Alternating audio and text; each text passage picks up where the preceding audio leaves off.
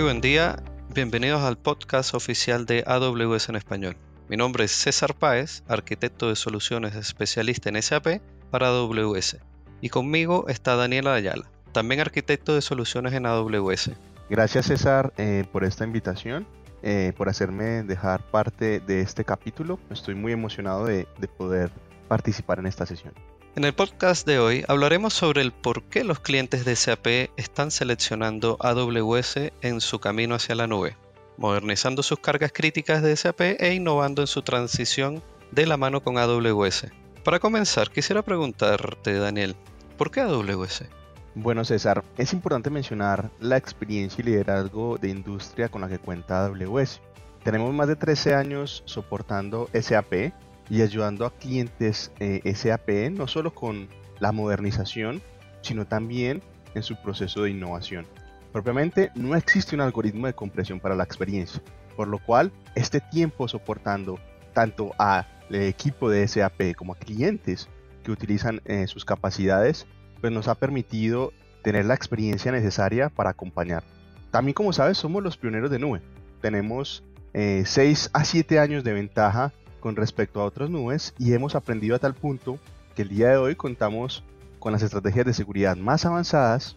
Asimismo, eh, nuestra cultura y obsesión por el cliente nos permite entregarle la máxima flexibilidad para poderle ayudar a seleccionar y acompañarlos en esos eh, componentes de arquitectura más costo eficientes y que también hagan un feed o que se acomoden eh, mejor a la necesidad, permitiendo encontrar ahorros entre el 20 y el 50% para las cargas de trabajo de SAP. Ahora, también sabes que la plataforma eh, de AWS eh, es la más larga y profunda eh, con respecto a la cantidad de servicios y capacidades que disponibilizamos para nuestros clientes, actualmente con más de 200. Por lo tanto, nuestra huella de infraestructura y el impacto que podemos tener hacia los clientes es uno de los motivos y los motivantes más grandes que tenemos para acompañarlos. Otra razón pero no menos importante, es que hemos hecho reducciones de precios de nuestros servicios y de hecho hasta el día de hoy hemos ejecutado 106 reducciones de ahorro que trasladamos hacia nuestros clientes. Qué interesante, entendido. Pero entonces me surge esta duda. Durante estos 13 años, como comentaste, ¿cómo ha sido la evolución de AWS para las cargas de SAP? Primero que todo, más o menos en el 2008, comenzamos soportando a SAP como cliente. Eh, en el cual SAP con nuestra ayuda pues desarrolló un modelo de autoservicio en donde sus desarrolladores y el equipo que estaba a cargo de la nueva versión de SAP NetWeaver eh, para ese entonces pues pudieron aprovisionar capacidades de infraestructura de AWS a demanda para sus ambientes de desarrollo y sus ambientes de pruebas, volviéndonos así la primer nube en soportar cargas de trabajo SAP. Ahora bien, nuestra innovación se refleja en un 90% por escuchar a nuestros clientes, quienes para esas fechas continuaban preguntándonos continuamente cómo podían correr cargas de trabajo SAP en nuestra nube. Así que pensando en ellos, eh, comenzamos un proceso de certificación de infraestructura de AWS con SAP. De tal manera pues que no solamente el equipo SAP, que ya lo soportábamos y como te contaba, tenía sus ambientes de desarrollo y pruebas en nuestro modelo de pago por uso, también los clientes con esta certificación iban a comenzar a tener cargas de trabajo como lo son Business Suite o incluso cargas de trabajo pues orientadas a su CCC. Entonces, más o menos en el 2011 pudimos comenzar a tener nuestros primeros clientes corriendo sus cargas de trabajo SAP en AWS. Posteriormente, eh, certificamos nuestra infraestructura para soportar SAP HANA en el 2012. Y así hemos continuado adoptando las mejores posturas, estrategias y volviéndonos un aliado estratégico con respecto a SAP para certificar nuestra infraestructura y permitir entonces que nuestros clientes continuaran entregándonos retroalimentación. En este caso, eh, más o menos durante cinco años eh, siguientes, empezamos a recibir muchas inquietudes de nuestros clientes de cómo diseñar ambientes AWS para cubrir requerimientos cada vez más exigentes cómo tener patrones de despliegue de aplicaciones para sus, misiones, para sus aplicaciones de misión crítica SAP, por lo cual liberamos nuestra primera herramienta de despliegue automático para SAP llamada Quick Starts. que hasta el día de hoy ha continuado creciendo y enriqueciendo su proceso para automatizar los flujos de ejecución, de creación de cargas de trabajo SAP y llevándolo al next step, es decir, permitiéndoles innovar continuamente de una manera transparente y ágil para ello. Pero esto no fue todo. Adicional a estas capacidades y a estas herramientas, en el 2013 eh, liberamos nuestro programa de construcción de partners para SAP, es decir, que empezamos a capacitar, a acompañar y a tener aliados estratégicos de nuestro lado para extender la capacidad de expertos con los que contamos para guiar a nuestros clientes permitiéndonos así entonces ser un conjunto y un equipo interdisciplinario para apoyar las diferentes cargas de trabajo SAP que los clientes tenían, con sus distintas vertientes, dificultades y estado del arte de esas cargas de trabajo. Ahora, acompañados entonces de herramientas, acompañados entonces de partners, de un equipo experto de SAP, en el 2016 liberamos nuestra primera instancia conocida como X1, una instancia virtual que permitía tener capacidades de memoria dedicada para HANA de hasta 2 terabytes. Y en el 2019 eh, liberamos una siguiente versión de esta máquina virtual de hasta 24 terabytes en la misma instancia, lo que permite entonces tener capacidades no solamente transversales, como te explicaba, desde el punto de vista de ejecución y de experticia, sino también desde las capacidades intrínsecas de la misma infraestructura para permitir a nuestros clientes seguir creciendo, seguir evolucionando y continuar utilizando eh, herramientas. A tal punto que lanzamos Launch Wizard for SAP eh, y que nos permite incluso hoy día reducir el esfuerzo de migrar o de tener cargas de trabajo SAP, de pasarla de meses a horas, automatizando cargas de trabajo sobre las mejores prácticas, incluyendo sistemas operativos como Red Hat y SUSE. Por lo cual como puedes ver y con esta evolución que te he ido contando, que hasta el día de hoy seguimos liberando nuevas capacidades y acompañándonos del personal experto, eh, hemos permitido a los clientes innovar y proveer capacidades idóneas para migrar sus cargas de trabajo SAP. Ha sido un proceso evolutivo muy interesante y enriquecedor. Cuéntame un poco, hoy en día, ¿qué cargas de trabajo de SAP están soportadas para correr en AWS? Mira César, eh, como lo pudiste notar, SAP ha confiado en AWS desde el 2008. Esto le ha permitido a SAP innovar también, ¿cierto? Y entregarle a los clientes nuevas capacidades eh, constantemente. Por lo cual, la mayoría de capacidades ofrecidas por SAP corren sobre AWS. Estamos hablando de servicios como Concur, S4HANA, Cloud, SAP Business, SAP Rise with SAP, SAP HANA Enterprise Cloud, Qualtrics, SAP Data Warehouse, SAP IoT Core, SAP Commerce, SAP Analytics Cloud, SAP Data Custodian, SAP Sales and Service, y la lista sigue y sigue. Incluso una reciente adquisición que tuvo SAP de Signavio, en la cual corre también sobre AWS. Bien, me queda claro y sinceramente espero que a nuestros oyentes también. Te hago otra pregunta, Daniel. Con esta variedad de productos SAP que corren en AWS, ¿cómo podemos ayudar a los clientes a migrar sus cargas de trabajo?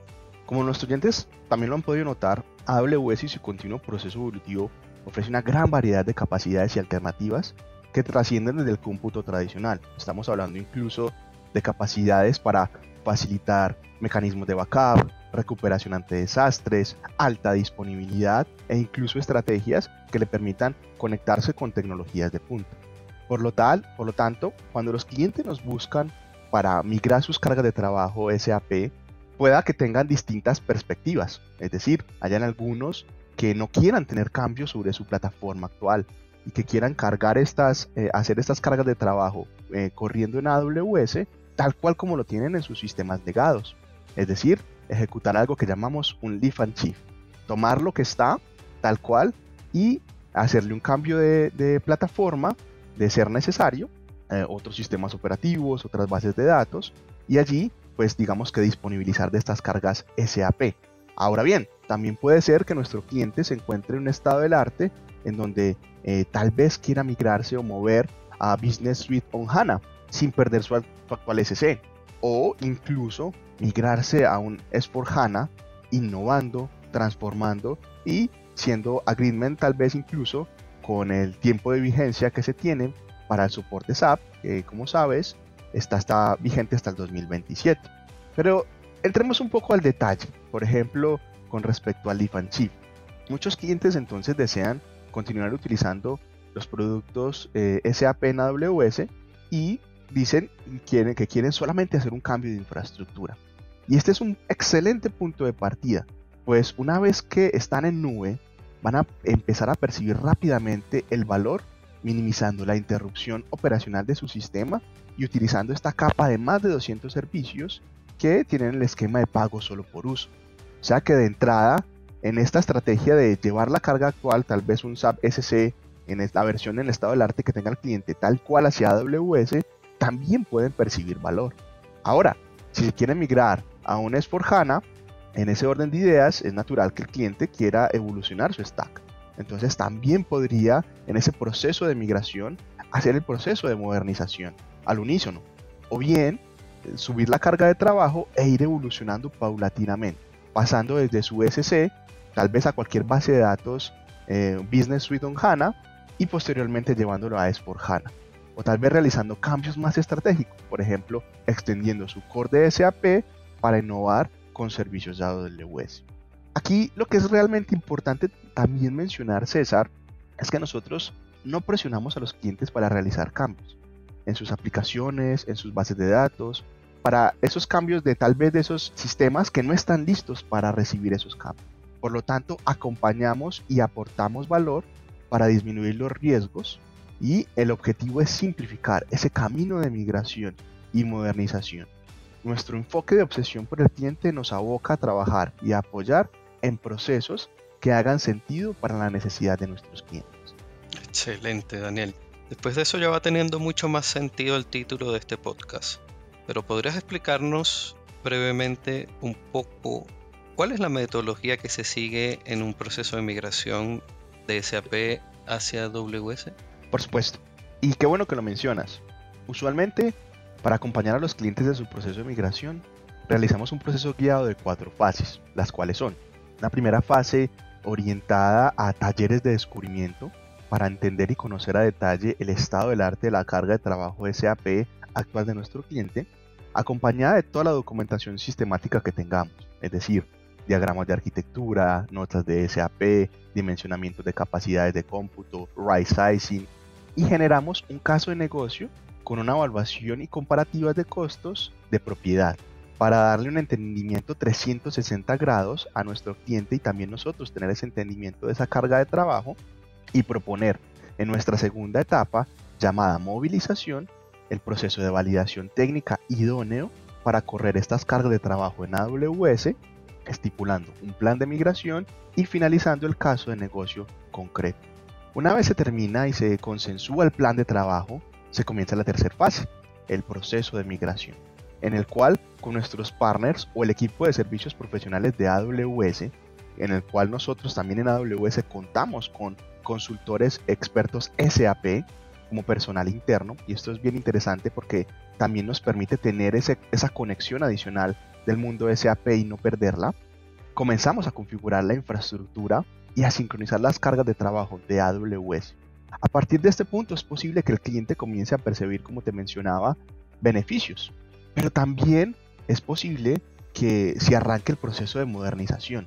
Es decir, se activa esta última fase y permitiéndole al cliente continuar eh, su evolución y aumentar las capacidades de su sistema, que le permitan tal vez generar una reducción de costos una reducción de riesgo utilizando las mejores prácticas SAP en este proceso de modernización, aumentar la agilidad con la que pueden ejecutar cambios o liberar nuevas capacidades permitiéndole innovar rápidamente sin tener que hacer grandes inversiones para lograrlo. ¿Tendrás algún enlace que podamos compartir para que nuestros oyentes puedan investigar un poco más? Y finalmente, ¿cuántos clientes de SAP confiaron en AWS a nivel global para migrar sus cargas? Primero que todo, pueden ingresar a la página aws.amazon.com SAP eh, para tener el detalle sobre la información que hemos compartido hasta ahora en este espacio. Y respondiéndote tu pregunta, tenemos más de 5.000 clientes eh, eh, que han decidido empezar a utilizar SAP. Ahora, estas cargas de trabajo SAP, como te menciono, están acompañadas de todos los expertos, de todos los profesionales del equipo de AWS para obtener los resultados óptimos esperados. Ahora entiendo por qué estos cinco, más de 5.000 clientes confiaron en AWS como su nube de preferencia. ¿Algún mensaje adicional para nuestros oyentes, Daniel? Claro que sí. Recordarles que no existe un algoritmo de compresión para la experiencia, que ésta se gana a través de los años, que en esa alianza estratégica entre SAP y AWS la hemos ido ganando, hemos ido aprendiendo, hemos ido evolucionando del constante feedback que ustedes como nuestros clientes nos entregan, lo que nos ha permitido entregarles ese valor adicional que ustedes esperan y se merecen. Recuerden, oyentes, la página que nos compartió Daniel es aws.amazon.com sap. Muchísimas gracias por tu tiempo y por asistir y compartir con todos nosotros, Daniel Ayala, del equipo de arquitectos de solución de AWS. Y gracias a ustedes por escucharnos. Esperamos que este capítulo haya sido de su agrado y que toda esta información les sea de utilidad. Recuerden que leemos cada correo que nos envían y la dirección es AWS Podcast en español arroba amazon.com. Soy su host César Páez y me acompañó Daniel Ayala. Muchas gracias César por, por invitarme. Y como decimos en AWS, sigamos construyendo. Esperamos su compañía en el próximo capítulo.